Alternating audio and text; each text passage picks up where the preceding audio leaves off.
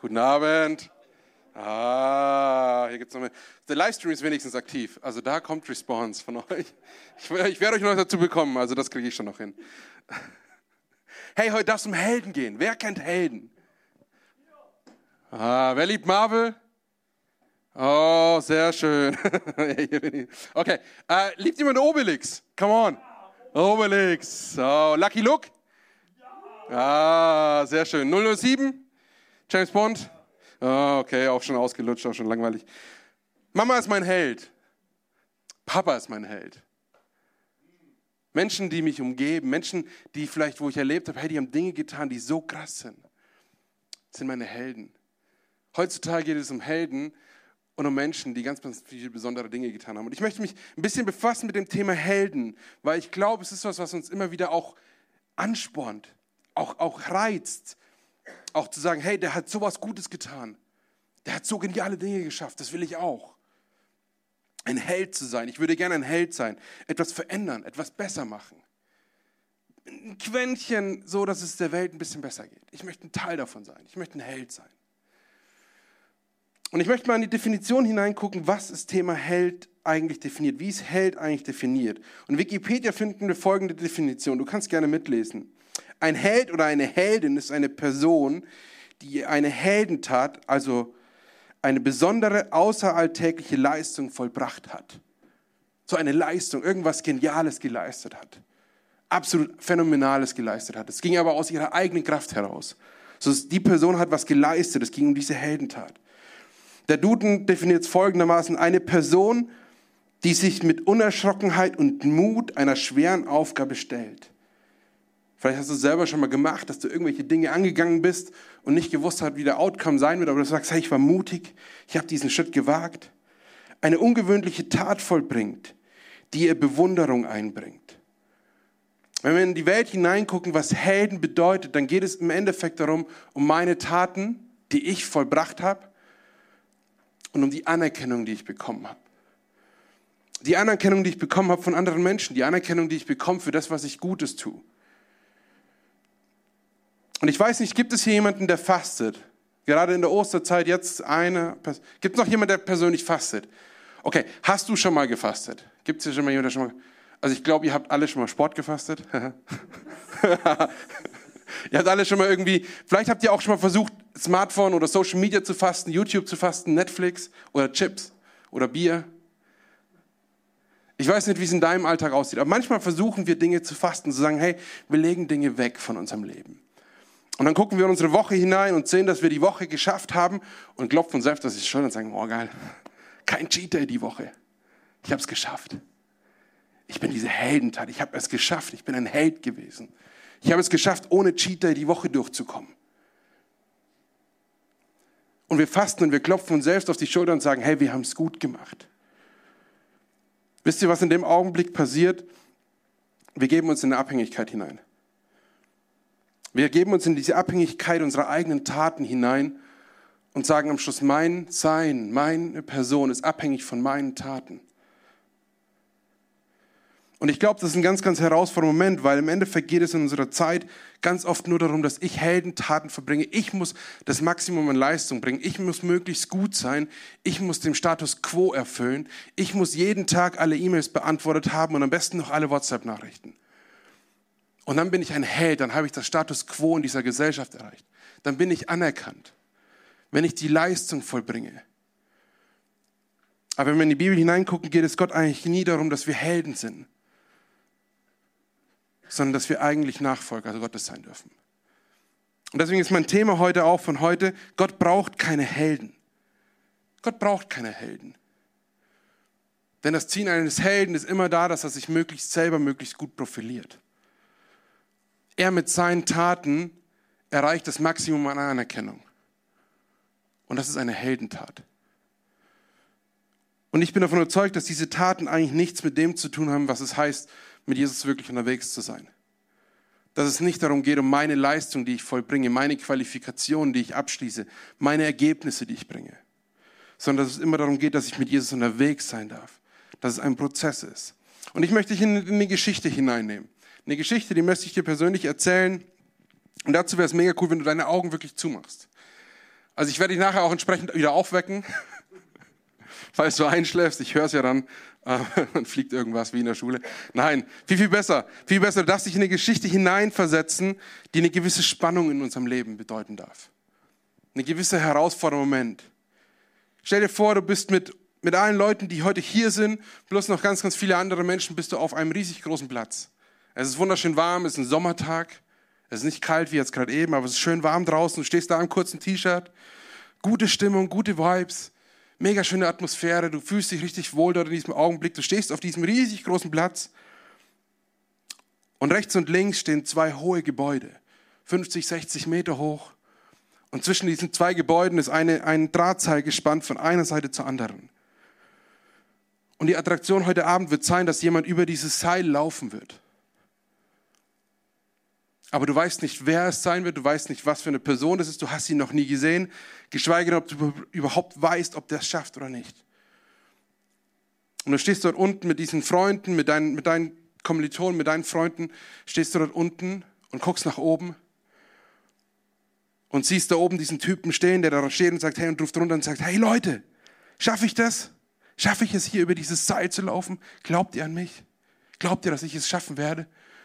Und du merkst, wie die Stimmung so sagt, so, ah, okay, zeig uns erstmal, ob du es wirklich kannst. Und sagen, okay, gut, hey, du schaffst es, du schaffst es, okay, komm, versuch's mal. Und du merkst dann, wie dieser Typ losläuft, einen Schritt nach dem anderen, auf diesem Seil entlang. Und er balanciert und balanciert und versucht auszugleichen und dieses Seil wackelt hin und her. Und dieser Wind dort oben, diese Böen, die da sind, die pfeifen ihm um die Ohren. Und er schafft es auf die eine Seite und dreht um und läuft langsam wieder zurück. Und du siehst von unten, wie er so die Arme ausstreckt, um die Balance zu halten, um es halbwegs zu schaffen. Und du siehst aber auch, dass er eigentlich nicht so 100% safe ist. Und er kommt aber am anderen Ende sicher an und die Menschenmenge ist begeistert. Wow, come on, come on, du hast es so gut gemacht. Komm on, zeig uns mehr. Wir wollen noch mehr sehen. Du schaffst es nochmal. Komm, mach's nochmal. Du schaffst es nochmal. Zeig's uns. Und er sagt, ja, okay, gut, ich kann euch es nochmal zeigen und ich habe sogar noch was, was ich drauflegen kann. Ich packe einen wunderschönen Regenschirm aus, so einen richtig großen Schirm und den spanne ich auf, um das ein bisschen schwieriger zu machen, damit es ein bisschen herausfordernder wird. Und das ganze Spiel fängt von vorne an. Er läuft los und er hat diesen Schirm in der Hand. Und er kommt gut auf die eine Seite hinüber und dreht sich um und will zurücklaufen und fängt an zu laufen und der Wind kommt. Und du merkst, wie er so mit einem Bein nur noch draufsteht und wackelt und mit dem anderen den Schirm hält. Und er schafft es aber trotzdem. Er kommt wieder an und die Menschen sind begeistert sagen, wow, come on. Ey, du bist krass. Ey, du bist absolut phänomenal krass, Typ. Ey, was hast du geschafft? Ich schaff das ja niemals. Und die Menschen haben gesagt, hey, komm on, zeig uns noch mehr. Du kannst bestimmt noch, du hast bestimmt noch was im Petto. Du hörst doch nicht beim zweiten Mal auf. Alle guten Dinge sind drei, come on. Zeig uns noch was. Und er sagt, okay, ein was habe ich noch. Und er packt eine Schubkarre aus. Hast du ein Bild von der Schubkarre? Er steht dort vor diesem Seil, 50, 60 Meter Höhe. Und unten drunter sind tausende von Menschen. Und er steht mit dieser Schubkarre da. Und er fragt die Menschenmenge, ruft runter und fragt, hey, glaubt ihr, dass ich das schaffe? Und die Leute schreien, ja, natürlich schaffst du das, du schaffst es, du schaffst es. Wir glauben an dich, du kannst es, du hast uns gezeigt. Okay, er läuft los mit dieser Schubkarre und du merkst, es ist nicht mehr ganz so easy, weil die Schubkarre in diesem Wind immer noch ein bisschen mehr mitwackelt. Und weil er nicht mehr die Hände wirklich ausbreiten kann nach links und rechts, um die Balance zu halten. Es ist um einiges herausfordernder. Und du merkst, wie er diesen, diesen Versuch, diese Übung langsamer macht wie die anderen zwei vorher. Er bewegt sich viel, viel langsamer vorwärts. Er schafft es auf die eine Seite rüber, dreht um und fängt an wieder zurück zu laufen. Und dieser Wind ist immer da, diese Böen, sie sind immer da, sie pfeifen um die Ohren und du merkst, wie er auf diesem Seil schwankt hin und her. Aber er schafft es, er kommt auf der anderen Seite an. Und die Leute sind wieder absolut begeistert und sagen, wow, krass, was du kannst, Mann, oh Mann, echt, ey, Hammer. Du bist absolut genial. Zeig uns noch mehr. Zeig uns noch einen Trick, den du kannst. Komm on, schlag ein Rad drauf, mach irgendwas. Zeig uns noch mehr. Und er sagt, okay, gut, hey, ich habe ich hab was, was, mit was ich wirklich euch herausfordern möchte. Und er sagt zu der Menschenmenge, steht wieder oben vor dieser Schubkarre wieder und schreit runter und sagt, hey, wer von euch möchte sich in die Schubkarre reinsetzen? Wer von euch ist ready, sich in die Schubkarre reinzusetzen? Und du merkst, wie alle so im Sitz versinken oder alle im Stehen sozusagen, hey, der da, der andere da, nimm doch den. Der ist immer mutig. Der ist immer der Erste gewesen. Nimm den. Nee, mich nicht. Ich bin, ich bin nicht hier. Mich siehst du nicht. Ich, ich bin nicht da. Ich habe nur zugeguckt. Aber ich habe dich angejubelt. Ich habe dir zugerufen, dass du das kannst und dass ich an dich glaube. Könnt die Augen wieder aufmachen? Wisst ihr, in diesem Bild, in dieser Geschichte, dieser Seiltänzer ist Jesus, der mit uns unterwegs ist. Der dich und mich manchmal herausfordert, sagt, hey, bist du bereit, mir zu vertrauen? Bist du bereit, dich in diese Schubkarre hineinzusetzen? Und als ich die Geschichte gelesen habe, dachte ich, ja, cool, Gott, ähm, aber ich will der Seiltänzer sein. Ich habe keinen Bock, mich in diese Schubkarre reinzusetzen und irgendwie zu denken, dass mich irgendjemand schiebt. Ich will verantwortlich sein. Ich will meine Verantwortung, ich will, ich will leiten, ich will lenken, ich will mein Leben bestimmen. Ich will doch sagen, ob ich jetzt falle oder nicht falle. Ich möchte dieser Seiltänzer sein. Und gerne kann sich vorne jemand reinsetzen, die Verantwortung übernehme ich. Das ist okay für mich. Aber mich da reinsetzen? Ernsthaft, Gott? Willst du wirklich, dass ich dir so vertraue? Willst du wirklich, dass ich die Kontrolle so abgebe, dass ich alle Möglichkeiten der Entscheidungen quasi loslasse? Und das ist mein erster Punkt für heute Abend. Gott ist in Kontrolle. Gott ist in Kontrolle, egal wie deine Situation aussieht, egal was du erlebt hattest oder erleben wirst. Gott ist in Kontrolle. Und wir kennen alle diese Momente, wo diese Stürme aufkommen des Lebens und diese Stürme des Lebens sind quasi die Momente, wo du auf diesem Seil sitzt, in dieser Schubkarre vielleicht manchmal und gesagt hast, Gott, ich bin all in. Gott, ich vertraue dir, dass du Kontrolle hast. Und du merkst, wie dieser Wind auf einmal pfeift. Und du merkst, wie dieses Seil wackelt und diese Schubkarre hin und her wackelt und es unruhig wird. Und weißt du, was wir in diesem Augenblick ganz oft tun als Menschen? Wir stehen schnell auf und denken, okay, gut, hey, ich kann hier zwei Dinge richten. Ich kann auch da zwei gute Gespräche führen. Ich kann auch das machen. Und dann wird es wieder ruhiger. Aber was passiert eigentlich in diesem Augenblick, wo ich aufstehe in dieser Schubkarre? Ja, du bist 60 Meter in der Luft und du hüpfst in der Schubkarre rum, die auf dem Seil steht. Also ich weiß nicht, was da wirklich so schlau ist. Vielleicht einfach mal wirklich gelassen zu bleiben und zu wissen, Gott ist in Kontrolle. Er versorgt. Ich glaube mir, ich in meinem Leben bin oft an diese Punkte gekommen, dass ich am liebsten an 50 verschiedenen Schrauben gedreht hätte, um zu sagen, hey, Gott, mein Leben soll ruhiger werden. Vor gut zwei Jahren hatten wir als Family die Situation, dass wir in unserer Wohnung Wasserschaden hatten und von heute auf morgen ausziehen mussten. Mit vier Kindern, von heute auf morgen ausgezogen. Wir sind innerhalb von einem Jahr über zwölf Mal umgezogen. Und ich stand oft genug in diesen, diesen Momenten, dieser Schubkarre und habe zu Gott gemeint, hey, also sorry, du bist in Kontrolle, aber irgendwie sehe ich überhaupt nicht, dass du in Kontrolle bist. Weil ich habe doch das Gefühl, dass das alles aus dem Ruder läuft. Dieser Sturm war so wild. Und wenn wir in Abraham, in die Geschichte von Abraham hineingucken, dann sehen wir, dass Abraham ganz oft an diese Punkte kam. Dass er alles losgelassen hat. Abraham im Alten Testament, er entscheidet sich, nachdem Gott ihn berufen hat, er entscheidet sich loszulassen. Er entscheidet sich, seine Familie loszulassen das, was er hat, das, was er kennt, das, was er liebt. Sein Backup, seine Safety Zone. Das, was alles für ihn war, hat er losgelassen. Und er ist losgezogen mit seiner Frau und seinem Neffen Lot. Und er hatte eigentlich nicht viel, außer dass Gott ihm zur Seite stand und ihn berufen hat. Und er war bereit, mutig diesen Weg zu gehen. Er war bereit, mutig mit Jesus unterwegs zu sein, mit Gott unterwegs zu sein. Und wir sehen, dass er mehrere Jahre unterwegs ist und er kommt nach Kanaan und er settelt sich dort ein bisschen und dann kommt eine Hungersnot. Und wahrscheinlich hat er gerade ihm gedacht, hey, jetzt kann es mal ein bisschen ruhiger werden. Und prompt kommt die Hungersnot und er muss quasi eigentlich wieder aus diesem Land ausreißen. Er reist nach Ägypten, wo quasi keine Hungersnot gerade ihm war in diesem Augenblick. Und er reist dorthin. Was tut er dort? Seine Frau ist so wunderschön. Er hat so eine hübsche Frau. Und was sagt er? Okay, hey, ich stelle dich vor als meine Halbschwester. Dann kommen wir besser hier durch. Dann stehe ich besser da und du auch. Und wir können das besser managen.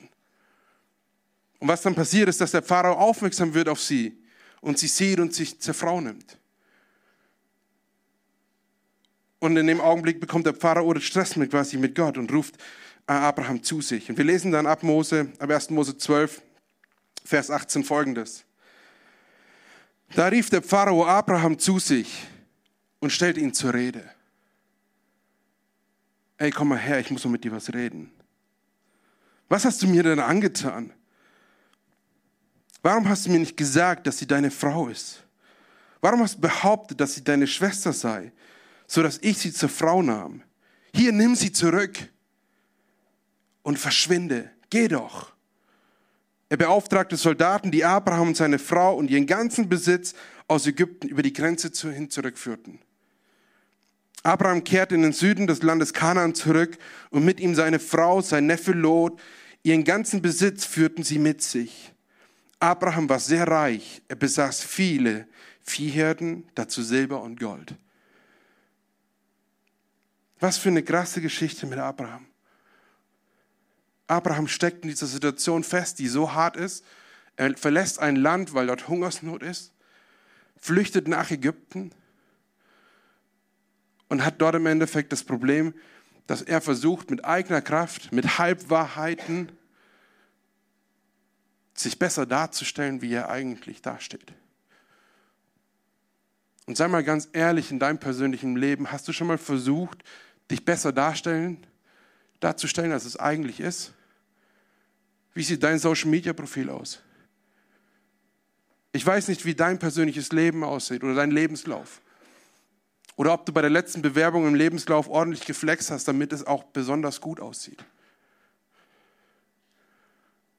Ein bisschen aufpusten ist ja kein Problem. Kann ja ein bisschen so, so muss ja nicht, muss ja nicht alles 100% sein. Geht ja, geht ja auch so ein bisschen so, so ein Graubereich. Das ist so eine Halbwahrheit. Ist ja eine halbe Wahrheit, passt ja schon. Nee, passt eben nicht. Ich weiß nicht, wie es in deinem Leben aussah, aber ich persönlich habe in meinem Leben ganz schön viel Mist gebaut in dem Punkt. Ich weiß noch eine Bewerbung, die ich rausgeschickt hatte, und da stand wunderschöner Lebenslauf drin. Und es war auch alles korrekt, bis auf so eine kleine Halbwahrheit.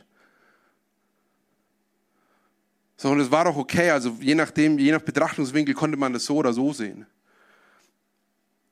Dann kam aber dieser Moment nach zwei Monaten, dass mich mein Chef herzitiert und sagt, hey Jonas, komm mal in mein Büro bitte. Und ich war so klein. Und er sagt zu mir, hey, hier alles cool, du bist ja voll gut, aber hier, da stimmt irgendwas nicht. Das, was du hier schreibst, kann nicht übereinstimmen mit der Leistung, die du lieferst. Und ich musste quasi eingestehen und habe mich versucht rauszureden. Ja, weißt du, das haben wir damals anders gemacht und nichts da.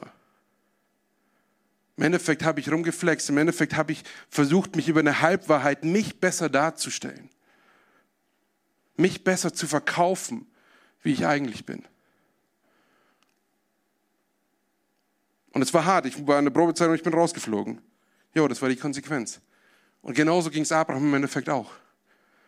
Er war in Ägypten, er war dort in diesem Land, er hat mega viel vom Pharao geschenkt bekommen. Er war ein gut angesehener Mann dort. Und dann kam diese Halbwahrheit raus. Sie kam an die Öffentlichkeit und er musste von heute auf morgen dieses Land verlassen. Er war quasi absolut vor den Kopf gestoßen. Und wisst ihr, was dieses Krasse ist in dieser Geschichte? Wir lesen davon, dass Abraham aus diesem Land ausreißen muss und der Pharao ihm nicht alles wegnimmt. Ja, wir lesen davon, dass Abraham ausreißt aus diesem Land und ein reicher Mann war. Gott hat ihn gesegnet. Gott hat ihn reich beschenkt. Und jetzt kann ich sagen, ja Gott, aber warum beschenkst du denn Abraham, obwohl er sich eigentlich nur besser darstellen möchte? Und du segnest ihn trotzdem. Wisst ihr, das ist einfach Gnade Gottes. Das sind nicht die Taten, nicht die Qualifikationen, die er vollbracht hat, sondern das, sind die, das ist eine Gnade Gottes. Gott hat seine Gnade bewiesen. Und Gott hat gezeigt, dass er in dieser schwersten Zeit, diesem harten Moment trotzdem in Kontrolle war. Er hat nicht zu Abraham gesagt, hey, du hast eine Halbwahrheit erzählt.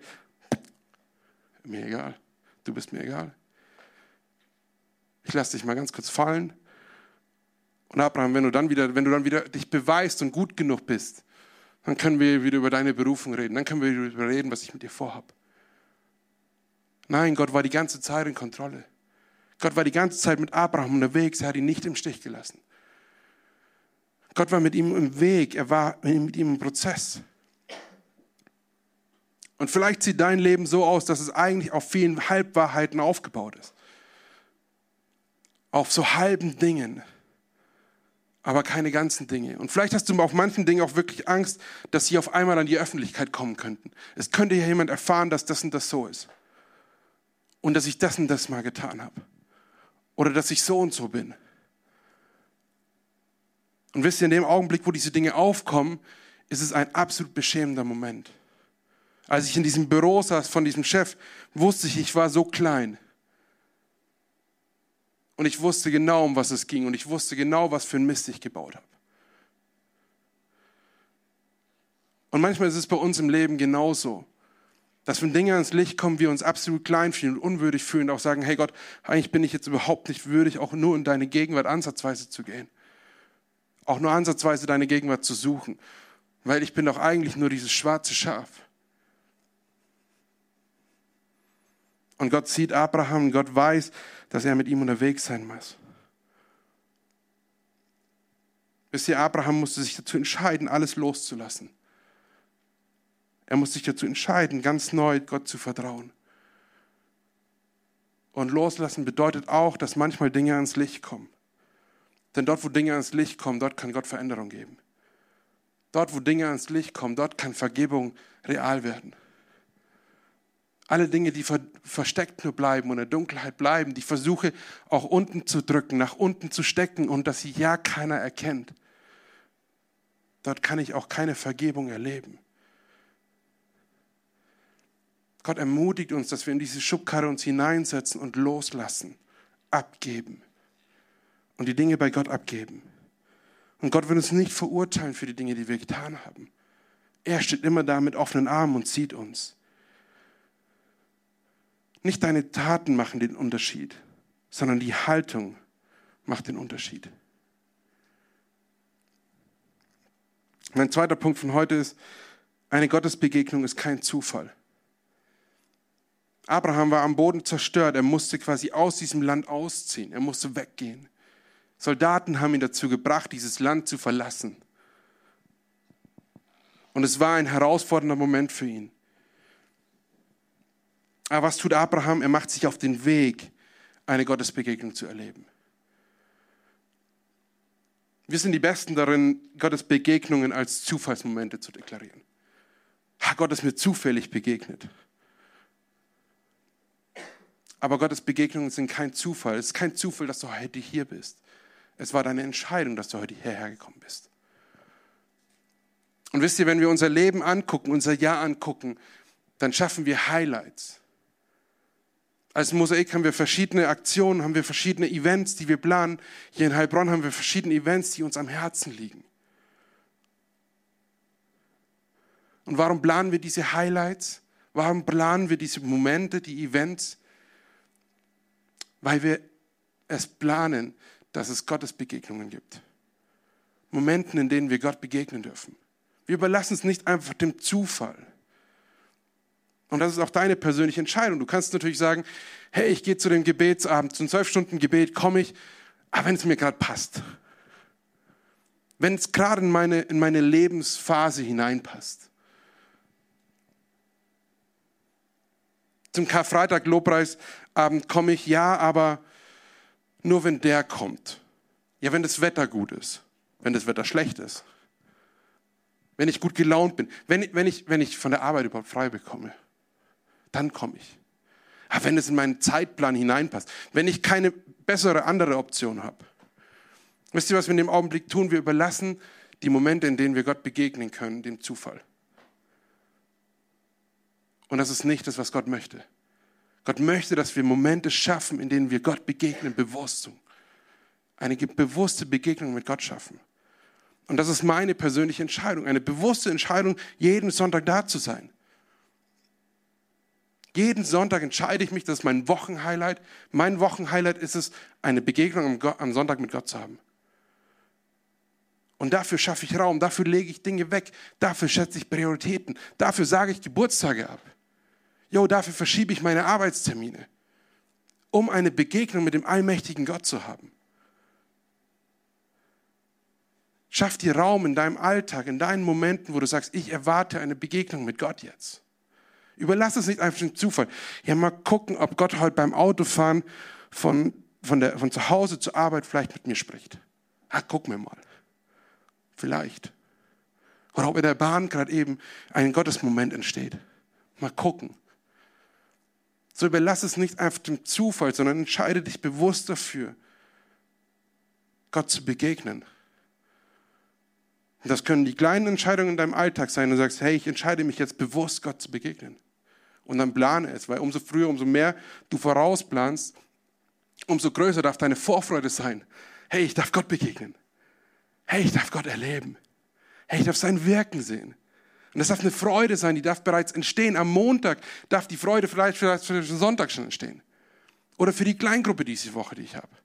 Aber es ist eine Freude, die bereits entsteht in dem Augenblick, wo ich mich dafür entschieden habe, Gott zu begegnen. Aber die Freude kann erst entstehen, wenn ich mich entschieden habe, es zu tun. Wenn ich mich nicht dafür entscheide, wenn ich es einfach dem Zufall überlasse, ob es gerade eben passt oder nicht, dann kann auch keine wirkliche Vorfreude für irgendwas entstehen. Abraham hat sich ganz bewusst entschieden, einen Gottesmoment zu haben, ein absolutes Highlight zu haben. Und er hat keine drei Wochen vorausgeplant, der hat wahrscheinlich vier, fünf Jahre vorausgeplant. Wir lesen euch folgendes in 1. Mose 13, die Verse 3 bis 4. Sie aber blieben nicht im Süden, sondern zogen in Tagesmärschen nach Bel, nach Bethel zu jener Stelle, wo sie ihre Zelte zuerst aufgestellt hatten, zwischen Bethel und Ai. Bei dem Altar, den Abraham damals aus Steinen erbaut hatte, betete er nun zum Herrn.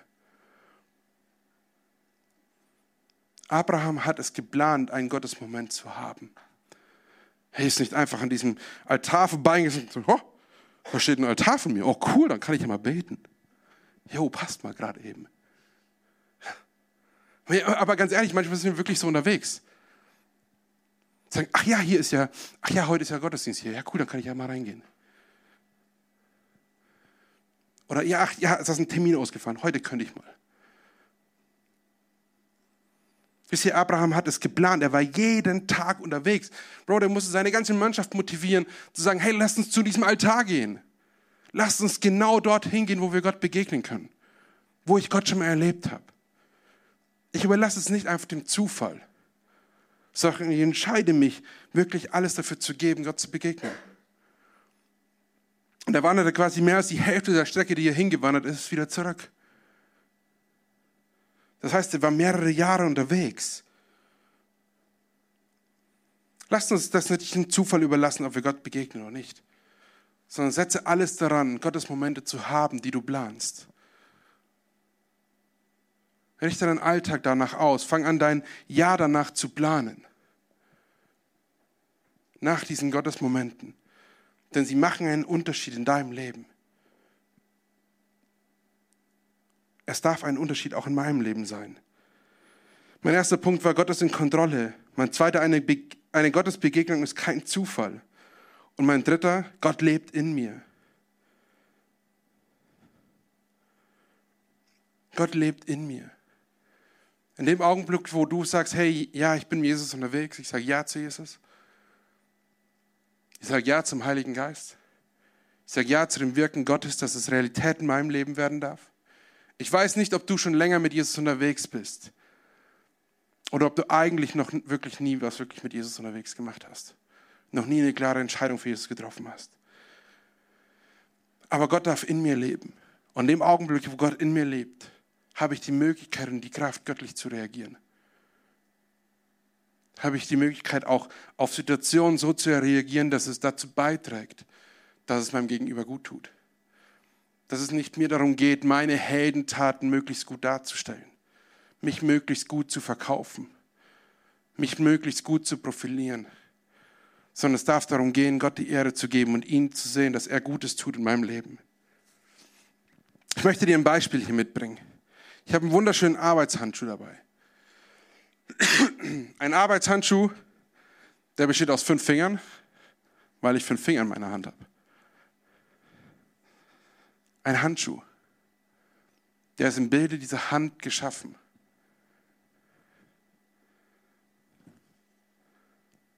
Aber ein Handschuh, der nur ein Handschuh ist, ist, ist ja auch nichts. Der liegt wahrscheinlich irgendwo auf der Werkbank oder steckt in der Hosentasche. Den brauche ich mal, um irgendwie was anzufassen, was dreckig ist. Aber dieser Handschuh hat eigentlich keine Funktion wirklich, solange er nur so ist. Weißt du, du bist im Bilde Gottes geschaffen. Gott hat dich nach seinem Ebenbilde geschaffen. Wenn du Ja zu Jesus gesagt hast, bist du ein Kind Gottes. Und Gott möchte dich füllen. Und wisst ihr, was mit diesem Handschuh passiert? In dem Augenblick, wo ich diesen Handschuh anziehe.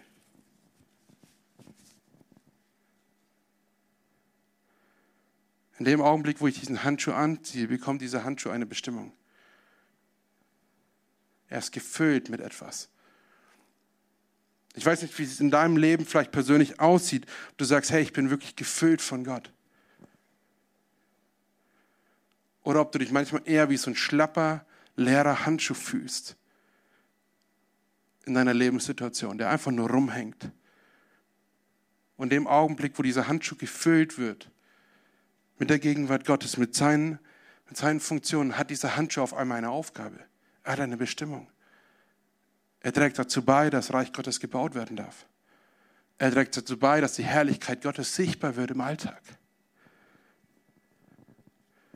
Wisst ihr, viel zu oft hängen wir rum mit diesem Handschuh und fühlen uns vielleicht eher wirklich wie so ein leerer Handschuh. Flasche leer. Wir denken, ja Gott, was soll ich denn schon wirklich tun? Ich bin eigentlich mehr Fehler als wirklich gut. Gott, ich bin eigentlich so unperfekt. Mein Leben besteht mehr aus Halbwahrheiten.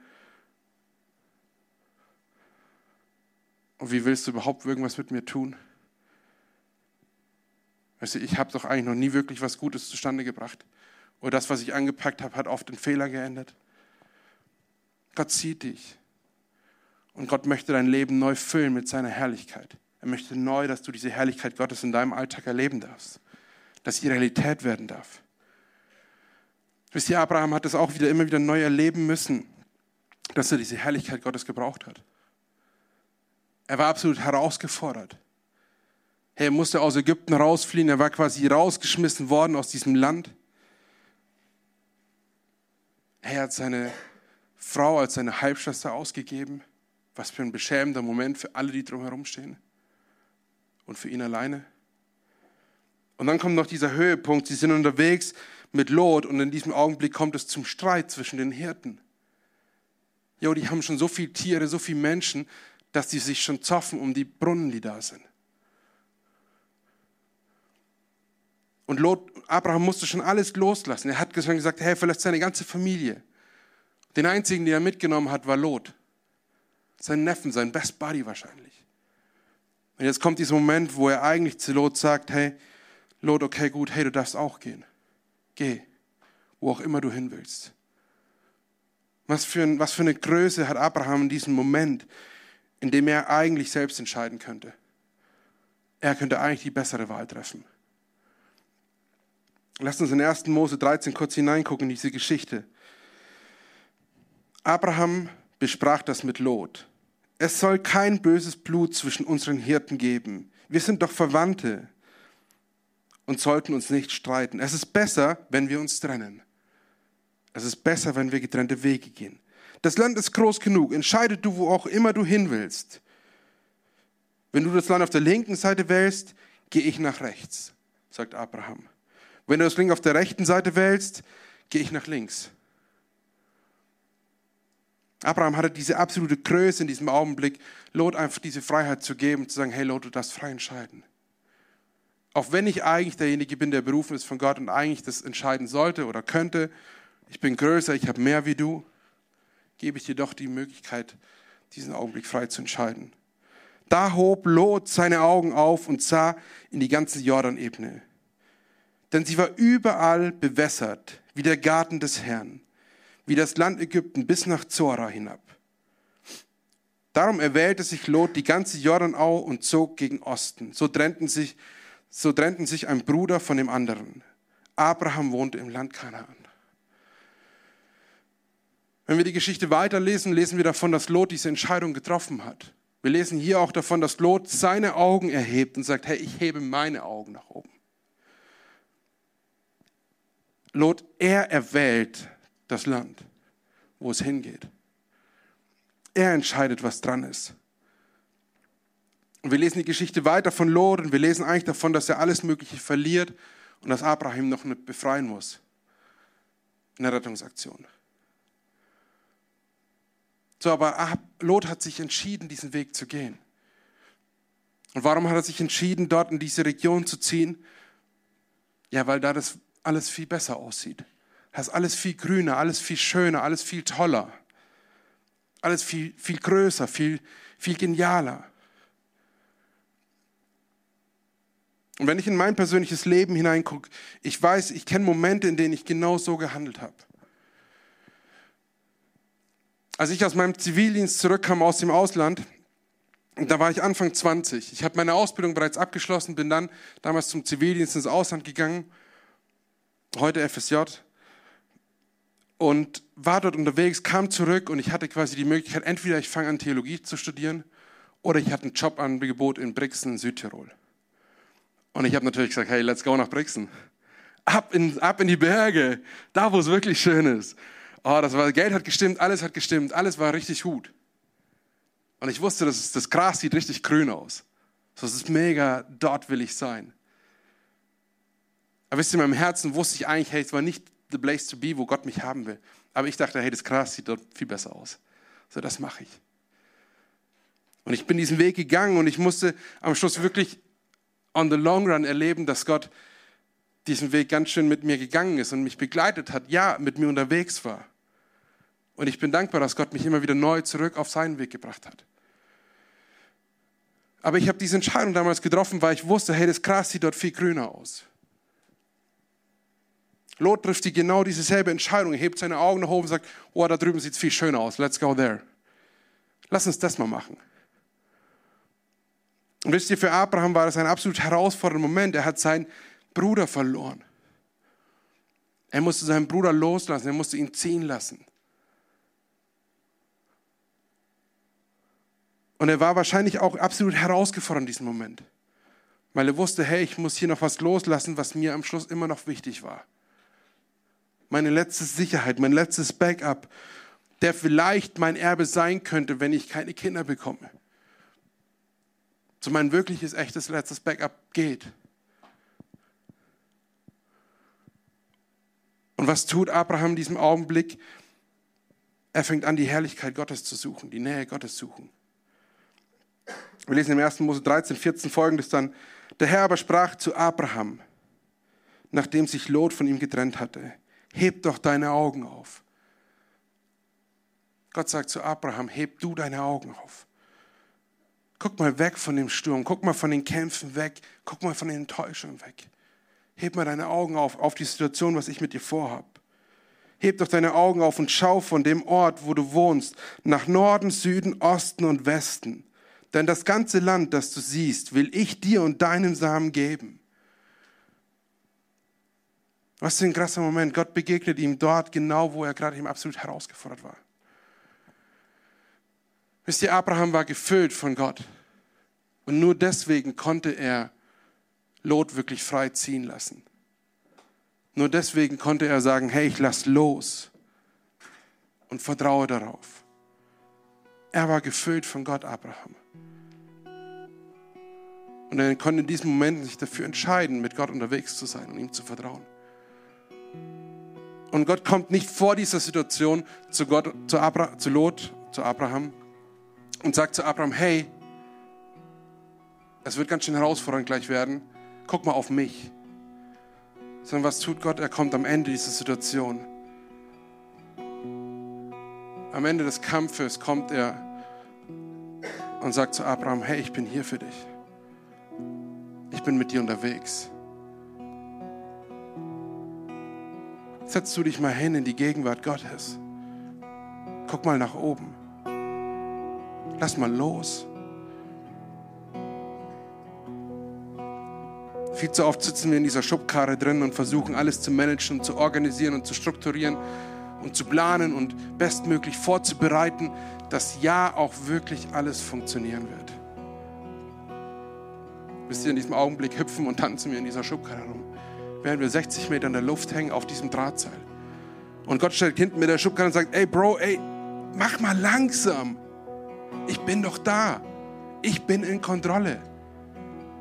Lass mal los. Lass mich mal ran. Hör auf, alles selber zu organisieren und zu managen. Heb deine Augen mal nach oben. Guck mal weg von dieser Situation, in der du drin steckst.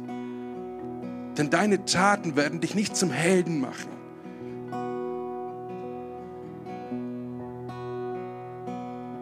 Wir lesen im Psalm 121 folgendes. Ich richte meinen Blick empor zu den Bergen, woher die Hilfe für mich kommt. Meine Hilfe kommt vom Herrn, der Himmel und Erde geschaffen hat. Er bewahrt deine Füße vor dem Stolpern. Er, dein Beschützer, schläft niemals. Gott schläft niemals, er ist immer da für dich. Und er ermutigt dich in dieser Situation, in der du gerade eben drin steckst, deinen Blick nach oben zu richten. Wisst ihr, wenn ich mich abhängig mache von meinen Taten,